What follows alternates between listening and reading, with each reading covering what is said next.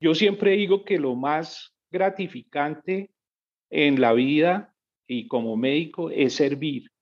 Y no hay nada mejor, nada más hermoso que mejorar a una persona, quitar el dolor, quitar el miedo, desvanecer la angustia, esa sensación de muerte cuando uno ve en los servicios de urgencias llegar a personas con dificultad para respirar, con los dolores del infarto, con la retención urinaria y uno en muy pocos minutos en la crisis asmática transforma todo ese horror de la sensación de muerte en tranquilidad y en paz, esa mirada de agradecimiento del paciente y es a veces la mano sujetándolo a uno, eso no tiene precio. Hola, mi nombre es Luisa Vanegas y a pesar de tener una vida llena de amor y privilegios, desde muy joven tuve momentos de ansiedad y de hacerme preguntas como ¿de qué se trata la vida? ¿Cómo puedo ser más feliz? ¿Y cómo puedo encontrar un propósito que le dé sentido a mi vida? Desde hace cuatro años comencé a introducir cambios en mi día a día que me permitieron responder estas preguntas y vivir de una mejor forma que antes. En mi familia, cuando logramos cambios positivos o cumplimos nuestros sueños, decimos, qué buena cosa. Espero que en este espacio encuentres herramientas para hacer cambios a tu vida y así cada día sea mejor que el anterior.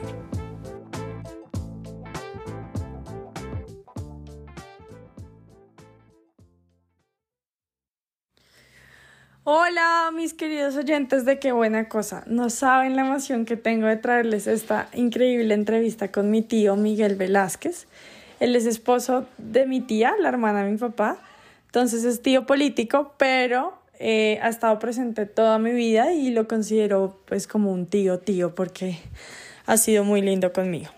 La historia de mi tío Miguel es increíble, la van a escuchar en un momento, pero le pedí a él que se describiera y esto fue lo que me dijo. Miguel Velázquez, médico cirujano de la Universidad Javeriana, con estudios de posgrado en gerencia de procesos en salud, con 42 años de experiencia en atención de pacientes, en administración de instituciones de salud, en todos los niveles de complejidad y asesoría en sistemas de calidad en salud.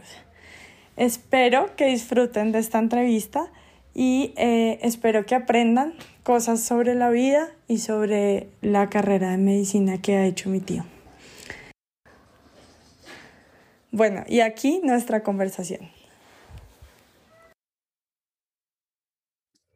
Hola, amiga, bienvenido. Qué buena cosa. Gracias por estar aquí hoy.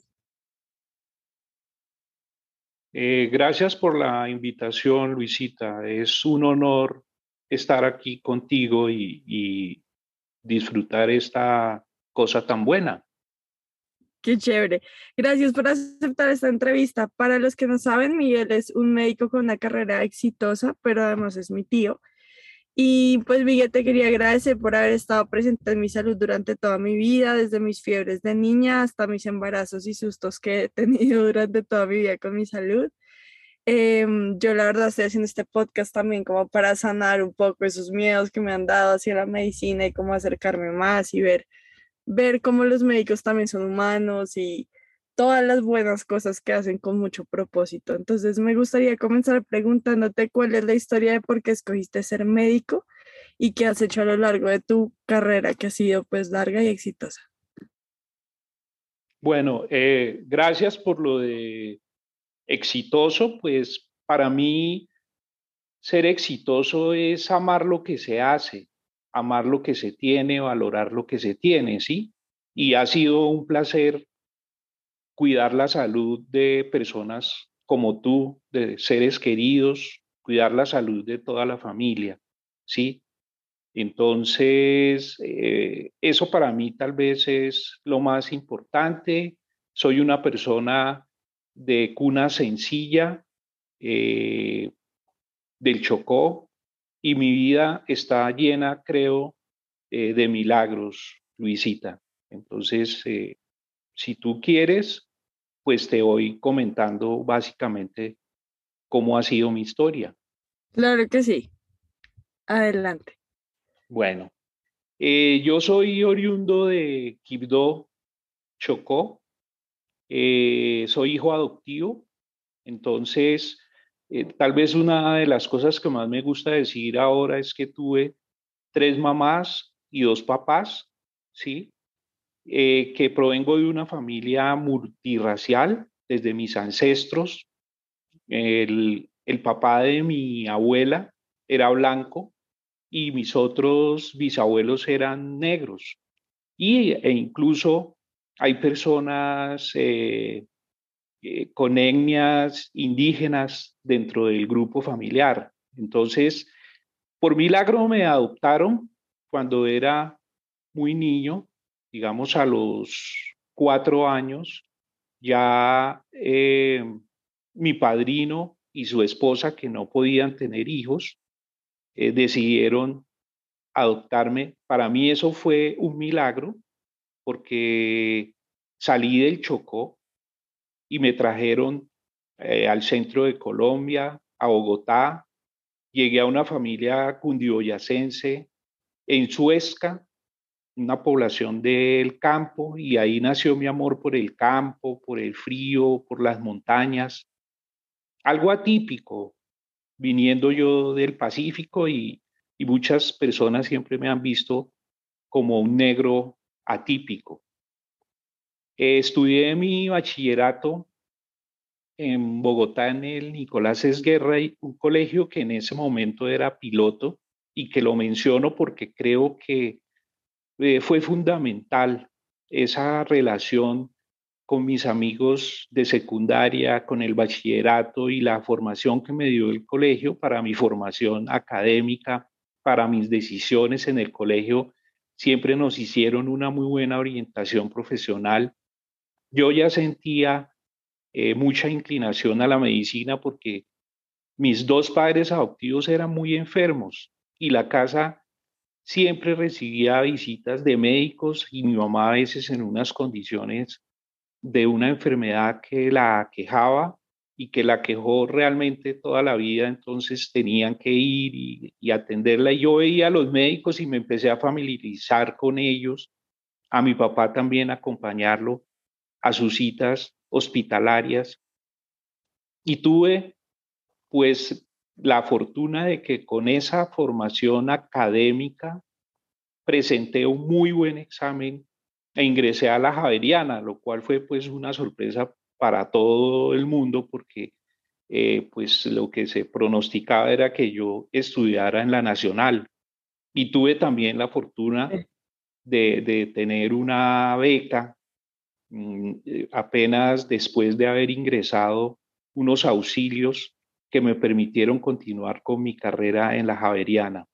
Y esa relación con el núcleo javeriano con mis amigos javerianos me fue permitiendo tener empleos, muchos empleos, muchos cargos, empezar desde muy abajo hasta muy arriba. Qué chévere, qué bonito. Esa historia tuya es como para un libro, para una película y claro que motiva un montón a mis oyentes a sacar el podcast. Es muy, muy chévere.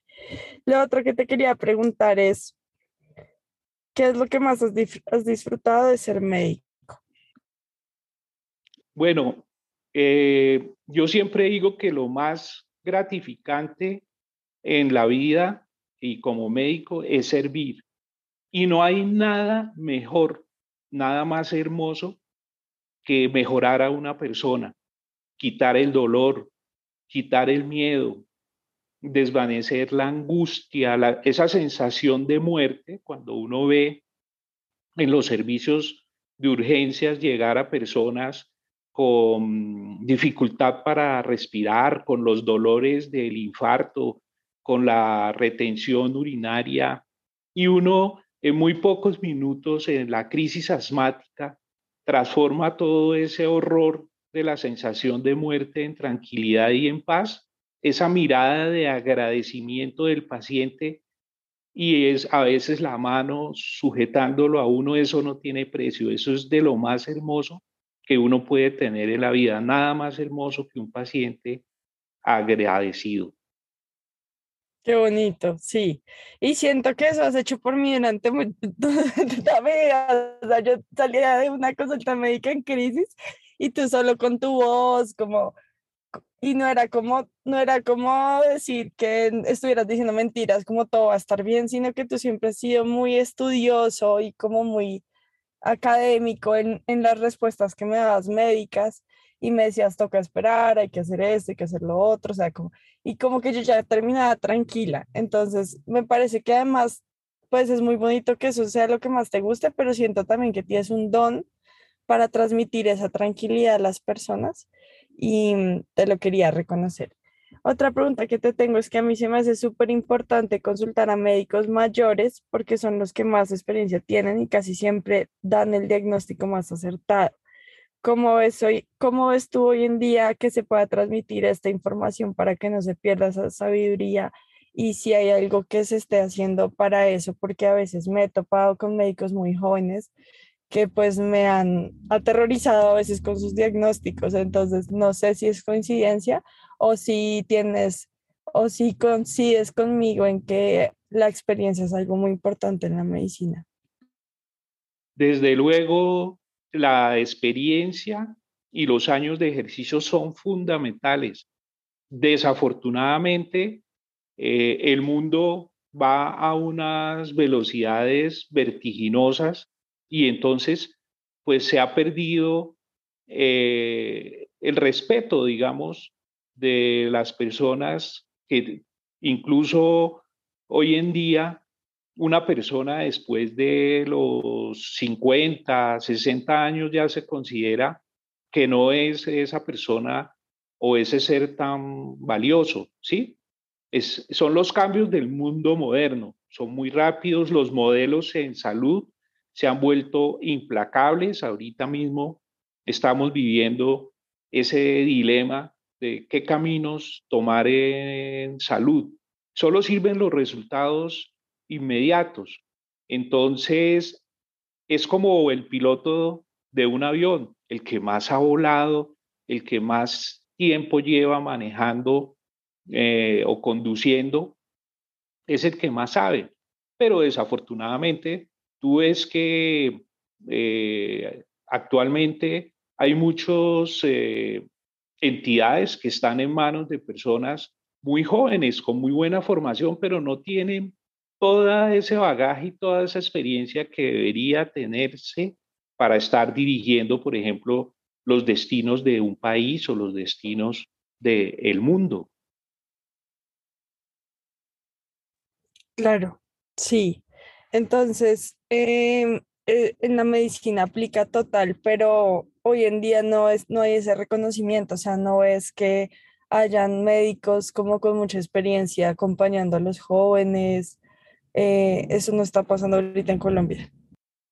No, yo no, yo no veo eh, realmente que los cargos, bueno, pude vivir, me encantó la gestión del último ministro de salud, no es una persona de, mucha edad, pero sí, tiene sus años, tiene sus años de experiencia y me gustó muchísimo eh, su gestión. Pero hay otros cargos que están en manos de personas con mucha juventud, con mucho ímpetu y muchas decisiones del modelo de la salud están basadas en ensayo y error, a ver cómo nos barranquemos y en el camino vamos ajustando las cargas y no debería ser así.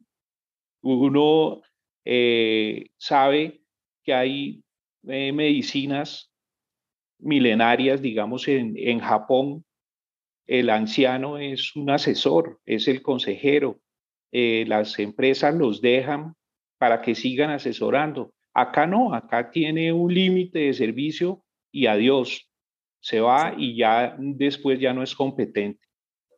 Sí, súper. Bueno, pues tú sí sigues ejerciendo y espero que lo puedas hacer por mucho tiempo porque el conocimiento, la experiencia y la sabiduría que tienes se me hacen súper importantes y espero que este país logre verlo y como que cambie un poco ese, ese modelo.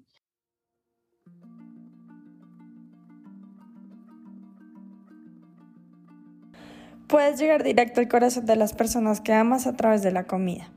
Si quieres descrestar a tu familia con platos nuevos, 207 Gastronomía va a ser tu mejor aliado. Christine Benson es chef y con cursos virtuales te va a enseñar nuevas preparaciones que te permitan ver la cocina de forma divertida, fácil y útil. Solo tienes que ir a su página web y escoger la receta que quieras aprender. Pero acá está la buena cosa de este mensaje. Si quieres obtener un descuento por ser oyente de este podcast, asegúrate de mandarle un mensaje por WhatsApp a Chris. Y ella seguro te atenderá a las mil maravillas. Eso era todo. Te dejo seguir escuchando. Qué buena cosa.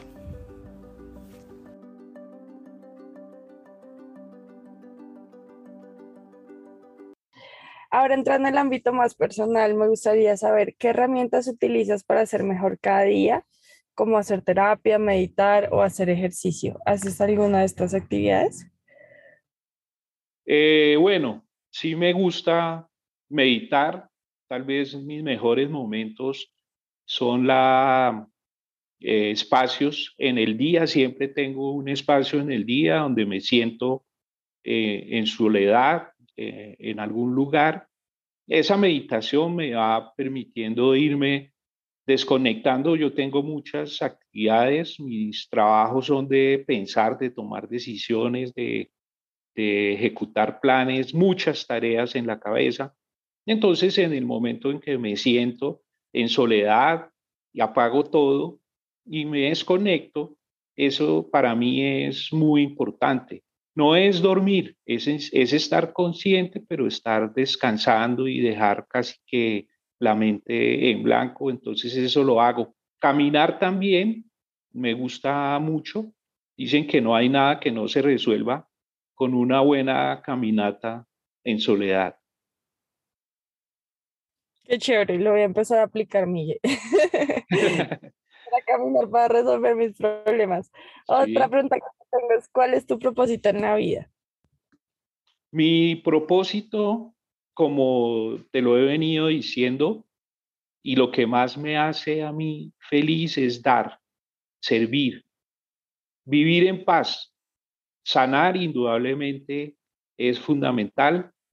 Últimamente, y no, no tan últimamente, pero en los últimos años, He trabajado mucho en perdonar, en perdonarme, porque uno, yo siempre fui una persona que me di muy duro y me veía a veces como, uy, qué persona difícil, rocosa, y no, después empecé a perdonarme y a decir, no, Miguelito, tú no eres así tan rocoso, también tienes muchas cosas eh, tiernas que hay que cuidar, amar.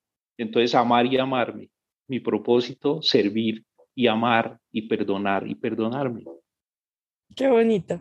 Y otra pregunta que te tengo ahorita que hablas de la felicidad es, ¿qué te hace feliz a ti cada día de la vida? Mira, la, felicidad está en lo simple. Para mí la felicidad es dar. Y eh, el mejor día para ser feliz es hoy. Esa frase me encanta, ¿sí? Lo único cierto que tenemos es el día de hoy. Entonces encontré el Carpe Diem, que es el vive hoy, que es lo único cierto que tienen de, de esa filosofía eh, de los griegos. Entonces es la felicidad es eso, las cosas simples, el vivir el día, el presente. Cada vez estoy más consciente de eso porque como los años se le van a uno agotando, entonces, la felicidad es despertarme, saber que estoy ahí, saber que estoy bien y, que tengo muchísimas eh, posibilidades de disfrutar el mundo, ver el sol, los amaneceres, oír el sonido de la lluvia en el tejado y las cosas tibias y los momentos tranquilos. Esa es la felicidad. Qué linda. Súper, Miguel. Otra pregunta que te tengo es, ¿qué buena cosa haces en tu vida que las demás personas te alientan a seguir haciendo? Bueno, como tú sabes, Luisita, yo, mi hobby es la música, cantar, eh, interpretar la guitarra. Últimamente, pues, bueno, ni no tan últimamente porque ya llevo como casi 15 años eh, cuidando el campo yendo al campo y viajar. Me encanta entonces la música, cantar, interpretar la guitarra el campo y viajar, porque en los viajes es en donde uno encuentra el mundo, ahí, las montañas, los atardeceres, el frío, la niebla, eh, la magia del mundo. Esas son las cosas que yo disfruto y entonces la gente eh, también disfruta conmigo indudablemente con la música y con el canto. Claro que sí, eso sí es muy cierto, Miguel. Yo tengo recuerdos de mi niñez como con mi familia, mucho amor, mucha cercanía y como la banda sonora de mi niñez, evidentemente eres tú con una guitarra y te agradezco todas esas horas que dedicaste a cantar en la familia porque nos uniste, como que podía haber un ambiente raro, pelea o lo que fuera, pero tú sacabas la guitarra y como que todos nos uníamos en una sola voz y es algo muy bonito. Yo de hecho cuando produciste tu CD lo compré porque mm, quería tener como ese pedacito de, de, mi familia paterna y cuando me casé y estaba viviendo sola y a veces estaba haciendo aseo en la casa o quería como conectarme otra vez con ustedes, era solo poner tu CD y me, me transportabas, me transportabas a esos momentos de felicidad. Entonces te agradezco y claro que sí es una muy buena cosa. Sí, muy, muy bonito. Esa también fue una experiencia muy bonita, la de grabar y todo lo de la música me da mucha felicidad. Qué chévere. Y la otra pregunta que te tengo es qué buena cosa haces en tu vida que te da satisfacción a ti, así no lo, así otros no estén de acuerdo con que la hagas. Bueno, pues además de, de la música, pues seguir en la práctica médica, como tú bien lo decías, eh, me estás em, ratificando que a las personas les gusta que uno siga en la práctica médica. Hubo un momento donde me distancié porque me metí mucho dentro de lo administrativo y de pronto otro mundo de los negocios. Pero indudablemente lo más hermoso es estar en la práctica médica y lo sigo haciendo con mucho afecto y las personas también eh, disfrutan mucho eso, me llaman todos los días, me llama la gente a pedirme consejos a pedirme favores y yo disfruto dando buenos consejos y haciendo favores. Súper. Eh, otra pregunta que te tengo es, ¿cuál es tu primer recuerdo? Bueno, mi, mi primer recuerdo es con la persona más importante de mi vida, de mi infancia, que fue mi abuela, que yo le decía mamá, que ella, ella me cogió a mí recién nacido y, mis primeros recuerdos son con ella en el barrio donde vivíamos La Yesquita, entonces son mi abuela, mi casa ahí en La Yesquita con ella, mi cuna. Esa, eh, para mí ese era el, mi nido, mejor dicho, es ese recuerdo de mi nido, de donde salí. Es una belleza. Qué lindo, ay, qué lindo. Me, me, generó mucho amor ese recuerdo que acabas de compartir. Y la última pregunta que te tengo es, ¿cuál es tu canción favorita, Miguel? Bueno, mi, mi banda sonora, mi, mi, canción favorita es una banda sonora y está eh, basada precisamente en la familia. Mi banda sonora es la música del padrino, ¿sí? Esa, esa película transmite el mensaje de que la familia es lo más importante y tiene pues unos momentos de suspenso, de tristeza, también unos momentos de alegría. Es magistral la banda sonora del padrino y es magistral la película y por eso pues la valoro tanto porque está llena de sabiduría para mí no es una película de violencia, es una película de valores familiares y de tradiciones familiares y su música pues es espectacular. Qué chévere, claro que si tú eres un duro para el cine y claro que tu la música le vas a conectar con el cine con tremenda película como es El Padrino, bueno, películas porque son como tres películas. Gracias, Miguel, por este espacio. Yo sé que tienes una agenda súper ocupada porque, eh, como lo hemos venido diciendo, sigues ejerciendo como médico. Espero lo sigas haciendo, espero que compartas esa luz y ese don que tienes todos los días que te quedan de tu vida, que son muchos, eh, en la medicina, a tus pacientes, a tu familia, a tus amigos y que sigas haciendo lo que amas. Y en serio, muchas gracias por este espacio tan bonito que me regalas. Muchas gracias a ti, Luisita, por la invitación. Es un honor realmente poder compartir contigo. Es un honor que valores todo lo que yo soy, represento, lo que he hecho. Siempre lo hago con muchísimo afecto. Eres una de las personas más buenas que conozco. Sigue siendo así de valiosa, así de emprendedora, sigue aportando lo mejor de ti a la humanidad. Te felicito por tu hermosa familia, por esos niños tan lindos que tienes, por tu esposo.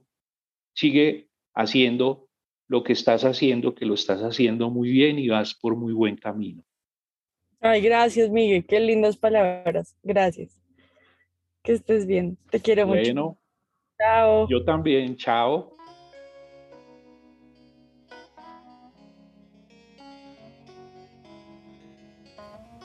Gracias por escuchar. Si te gustó este episodio, por favor califícalo, deja un comentario lindo y compártelo en tus redes. Si lo haces, puedes concursar para ganarte la suscripción gratuita a uno de mis retos. Deja tu cuenta de Instagram en el comentario para poder contactar al ganador. Sígueme en Instagram en mi cuenta arroba lulu.bane.parra. ¡Chao!